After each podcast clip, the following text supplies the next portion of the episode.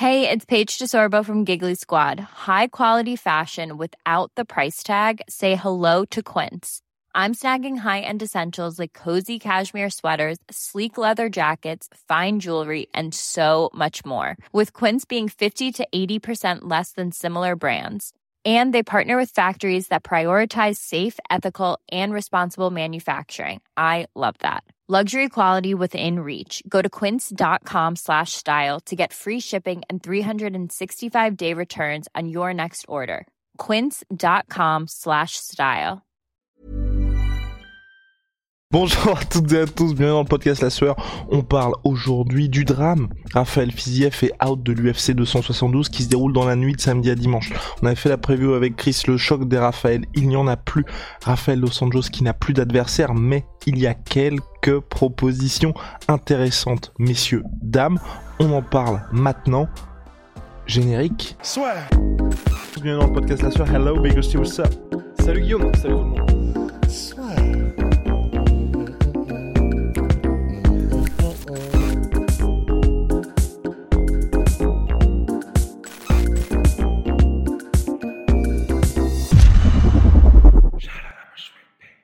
Et j'en profite pour vous dire que le banger absolu Onae est sorti. Vous lui avez réservé un très très bel accueil d'ailleurs. Merci. Le booster. 4 ingrédients de malade. Taurine, caféine, poivre noir et guarana. Il est disponible sur onae.fr en pack si vous voulez le pack BMF avec tous nos savons ou le pack exfoliant n'hésitez pas, c'est sur onae.fr et on vous prépare quelques petits posts à ce sujet. Vous avez vu le, le post d'introduction et mon, mon magnifique jeu d'acteur. D'ailleurs, je, je, je, je me permets de me jeter quelques fleurs. En tout cas, voilà, il est là, le tout nouveau savon Onae, Rusty. Et qui a été euh, d'ailleurs tourné euh, avant les événements euh, Oui, actuels. hein. Je- je- oui je complètement, oui, parce qu'on a eu quelques remarques à ce sujet-là. Bien évidemment, c'était pas pour faire un, bah, un trait Bah, d'humour là-dessus. hein, oui. C'est Oui, pas non. pour faire un clin d'œil à une potentielle guerre nucléaire. Exactement, non, Oui. on, non, on, fait des mauvaises blagues, mais pas de ce type-là. Rusty, avançons. Donc, Raphaël Fiziev est out. Vraiment, c'est un, c'est très très triste pour nous. Surtout pour nous, on lui souhaite un prompt rétablissement parce qu'il a le Covid, euh, le coronavirus. Donc, apparemment, pas mal de, pas mal de fièvre de son côté. Et, euh, il ne peut tout simplement pas tenir sa place face à Raphaël Dos Anjos. Mais c'est pas un petit mais, les gars. On a quelques prétendants.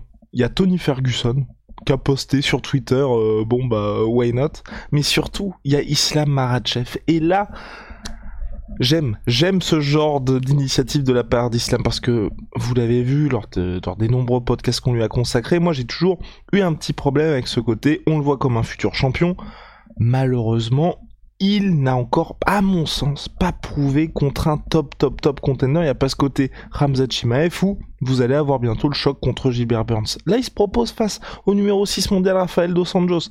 Personnellement, pour moi, ça ne doit rien au hasard parce qu'il devait s'affronter par deux fois et surtout, si vous regardez le nombre de personnes au niveau des stats, le numéro 2 à avoir autorisé le plus de takedowns en carrière à l'UFC, mais il s'appelle Rafael Dos Anjos. Let's go, Rusty. Le numéro 2 à avoir autorisé plus de takedowns Ouais. Ça veut dire quoi? Bah, c'est le prix le plus de takedowns, pardon. Excusez-moi pour la traduction. Ah ok. Euh, Bah ouais, ben en fait moi c'est pour ça que je suis hypé oui et non en fait. Pour être tout à fait honnête, je suis hypé oui parce que c'est stylé de la part de Islam Makhachev qui fait une Bobby Green quelques jours après Bobby Green. Hum, mais en vrai je suis pas tellement hypé parce que on sait ce qui va se passer quoi. Enfin en fait c'est j'aime pas être un peu j'aime pas être comme ça parce que les jeux ne sont jamais faits mais euh, Dos Anjos, il est devenu célèbre ces dernières années pour se faire passer dessus par tous les plus gros lutteurs que compte l'UFC en fait dans la catégorie lightweight et welterweight. Et c'est pas et c'est pas dire ça méchamment par rapport à Dos Anjos parce que ces lutteurs en question, euh, on parle de on parle de, de Khabib, on parle de Covington, on parle de- en gros de juste les plus gros lutteurs. Michael qui est ça Ouais, voilà. Ben, entre guillemets, euh, enfin, rares sont ceux qui arrivent à résister à, ces noms-là, en fait. Donc, euh, surtout pour Dos Anjos, qui, à la base, même s'il est très, très, très, très chaud euh, au sol, c'est un gars qui, qui, a fait un petit peu tout son jeu sur le striking en majorité, même si, justement, comme on l'a dit avec Chris, il est connu pour très bien mixer et faire du très beau MMA. Mais c'est, comment dire, c'est surtout debout qui fait mal et, et qui, qui fait la différence généralement. Mais ouais, voilà, il, a déjà perdu et dans le domaine de la lutte contre les plus gros lutteurs euh, de l'UFC, et bah, on sait que c'est littéralement le truc qui fait que, que tout le monde voit Islam comme un potentiel champion tout de suite ou pas, on verra. Du coup, en fait, je suis même pas forcément très chaud, quoi. Au niveau des... D'autant plus, d'autant plus, je me permets que. Ouais, permets-toi, permets-toi. Ouais, ouais, putain, le mec s'impose comme ça. Euh, non, mais juste, je, je, je, me permets juste de rajouter aussi que euh, bah, il a donc probablement passé tout un camp d'entraînement en ayant en tête euh, un striker ultra spécialisé en striking, quoi. Donc probablement oui que Rafael dos Anjos, euh, comment dire, s'entraînait justement pour mixer un petit peu avec du clinch, pour crever un peu Rafael Fiziev du sol, etc. Mais, mais malgré tout, même s'il avait ça euh, de, dans son camp d'entraînement, la dynamique change totalement quand le mec change euh, à partir d'un énorme striker ultra explosif et que en gros tu prends Islam Makhachev qui lui bah t'as pas intérêt en fait à aller au clinch ni au sol. Donc c'est dire qu'il aurait fallu réviser toute la stratégie et euh, je pense pas qu'il aura le temps de le faire en une semaine. Quoi. Et le point stat que l'on doit à MMA by the numbers, le numéro 1 en termes de takedown pris à l'UFC, Carlos Condit avec 57 takedowns. Le numéro 2, Rafael Dos Anjos avec 55 takedowns encaissés en carrière à l'UFC.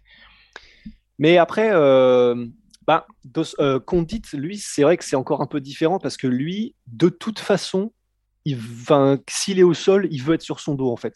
Donc lui, c'est euh, avec sa rubber guard, avec ses coups ultra agressifs, comme on l'avait vu, euh, genre contre le 3, le 3 round là contre Johnny Hendricks. En gros, ça avait fait un petit peu à l'époque, je me souviens, ça avait fait un peu grincer des dents parce que la décision, oui, Johnny Hendricks est un énorme lutteur qui était à l'époque, enfin vraiment monstrueux oui, il l'avait mis au sol et c'est lui qui avait la position entre guillemets en full guard, mais c'est Condit qui était le plus actif, qui faisait le plus mal avec ses coudes, etc. Donc tout ça pour dire Condit, ça, c'est pas étonnant euh, qu'il ait cette statistique de plus de takedowns encaissés, puisqu'il a affronté beaucoup de gros lutteurs et que lui, de toute façon, il essaye même pas vraiment en réalité d'empêcher les takedowns. Enfin, disons, c'est il n'a pas vraiment, il pas vraiment basé toutes ses stratégies sur à la crocop, tu vois, sur le fait d'arrêter les takedowns, de rester debout. C'est euh, bon, bah s'il y a un takedown, il y a un takedown. Je travaille à partir de là et puis on voit bien. C'est vrai que Dos Anjos, c'est euh, un peu, c'est un peu plus. Euh, la stat est un peu plus, comment dire, elle l'illustre un petit peu mieux effectivement le fait que bon bah pour le coup c'est qu'il a affronté tellement d'énormes lutteurs sur ces dernières années que bah ouais, il, a vraiment pris la marée quoi. Il a vraiment pris un tsunami. Et bon bah voilà quoi, c'est pas c'est ça va pas magiquement changer contre Marachev quoi. Mais un peu de panache du côté de Marachev, c'est surtout ça que je retiens. Voilà quelqu'un qui, qui a l'habitude d'être méticuleux dans ses préparations. Là voilà, il veut être en back to back et d'ailleurs la stat qui est aussi intéressante, hein, c'est qu'avec ses neuf coups mis à Islam Marachev, Bobby Green est le premier à avoir autant touché Islam Makhachev l'an à l'UFC. What? C'est vrai? Oui, c'est vrai. Avec 9 coups Oui, avec 9 coups. Ah putain, la vache La statistique de porc Ah oui, bah, c'est compliqué. Hiring for your small business? If you're not looking for professionals on LinkedIn, you're looking in the wrong place. That's like looking for your car keys in a fish tank. LinkedIn helps you hire professionals you can't find anywhere else, even those who aren't actively searching for a new job but might be open to the perfect role. In a given month, over 70% of LinkedIn users don't even visit other leading job sites. So start looking in the right place. With LinkedIn, you can hire professionals like a professional. Post your free job on linkedin.com slash people today. C'est compliqué. Non, mais en vrai, c'est compliqué. C'est pour ça que je... même à la base, hein, même quand il était prévu que ce soit le combat, parce que ça a été prévu, je crois, plusieurs fois, même quand c'était prévu que ce soit Dos Anjos versus Marachev, euh, bah, je me souviens qu'à l'époque, on était tous d'accord pour dire, mais laissez tranquille Raphaël, quoi. Enfin, genre, euh, laissez-le vivre un peu, quoi. Leave Britney alone, quoi. Là, là, ça va être très compliqué pour Rafael Dos Anjos si jamais ça venait à se faire ce combat-là. En tout cas, moi, j'ai trouvé ça terrible. Les images, genre The MMA Hour, donc l'émission derrière l'éloigné où Rafael Dos Anjos a appris le forfait de Fiziev. Je sais pas si t'as regardé la vidéo. C'était euh, c'était terrible. En gros, il a il a appris en direct le forfait de Fiziev et euh, on on voit que ça lui tenait quand même à, cœur à hardier ce combat-là. Je pense que la situation aussi qui est terrible, je trouve, pour lui, c'est que Ça fait longtemps qu'il a pas eu de combat. Son dernier combat c'était en 2020 contre Paul Felder. Donc je pense aussi qu'il a besoin de combattre. Euh, Là contre Islam Maratchev, je pense, Rusty pense également qu'il se ferait rouler dessus. Vous n'avez qu'à voir les derniers combats de Rafael Dos Anjos. En gros, l'UFC, elle lui avait vraiment pas fait de cadeau à l'époque. Parce que, comme l'a dit Russ, il y avait eu Covington, il y avait eu Ousmane, il y avait eu Michael Kessa, il y avait eu Kevin Lee. Enfin, toutes ces défaites, c'était contre, contre ces lutteurs d'exception. Enfin, pardon. il, avait battu Kevin Lee. Il avait battu Kevin Lee. Ouais, mais voilà, enfin, il avait quand même pris d'affilée Colby Covington, Kamaru Ousmane, Kevin Lee. Et après, bah, il a pris Leon Edwards, qui est un striker, donc là c'était intéressant. Mais Michael Kessa ensuite, enfin, franchement, euh, il prend des marées de lutteurs, euh, c'est dur quand même. Et c'est pour ça que moi personnellement, je préférais le combat et là, le combat revanche contre Tony Ferguson.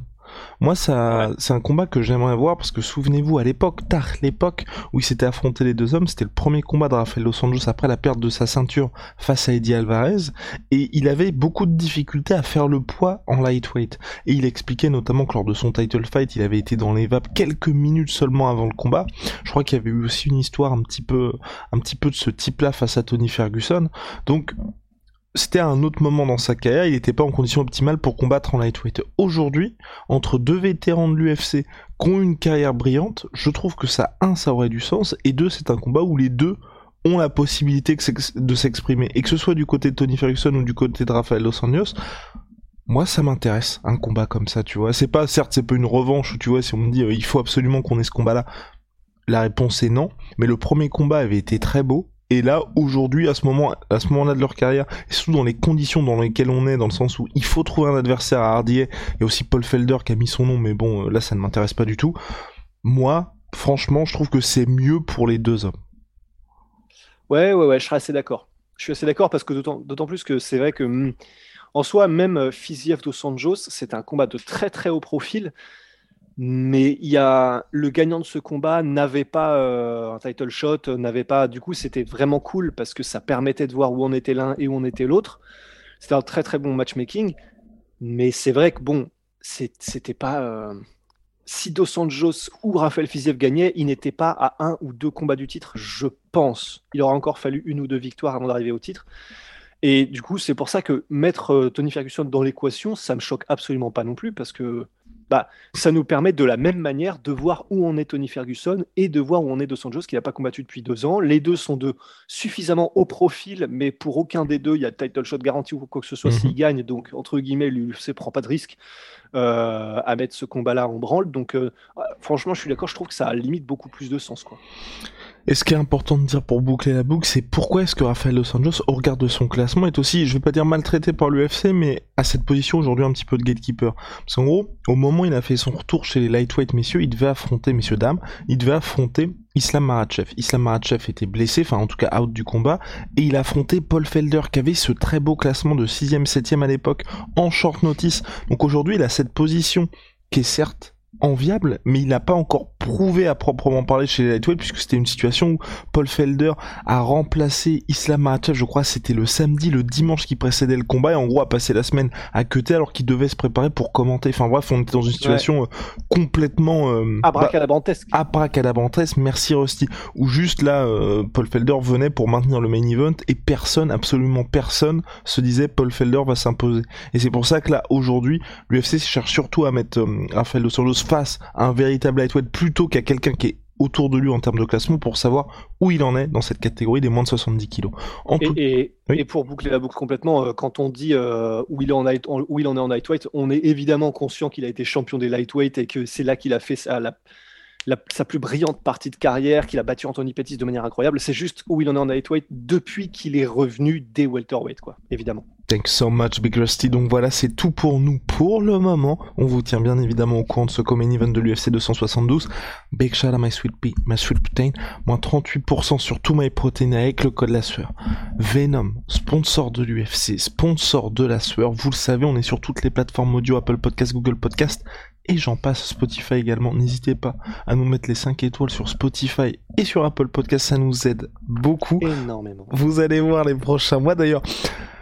Non, non, non, on, vous le dira d'ici quelques temps, mais en tout cas vraiment merci infiniment parce que hum, grâce à vous, on avance beaucoup et vous verrez bien. très bientôt, très bientôt. Pourquoi est-ce que est-ce que je dis ça Et puis euh, on est également sur bah, on est sur YouTube, vous le savez puisque vous nous regardez sûrement ou vous nous écoutez si vous nous regardez un petit sur YouTube, les gars. un, un petit abonnement, ça nous aide là aussi beaucoup. Allez, à très très vite. See ya Big Rusty.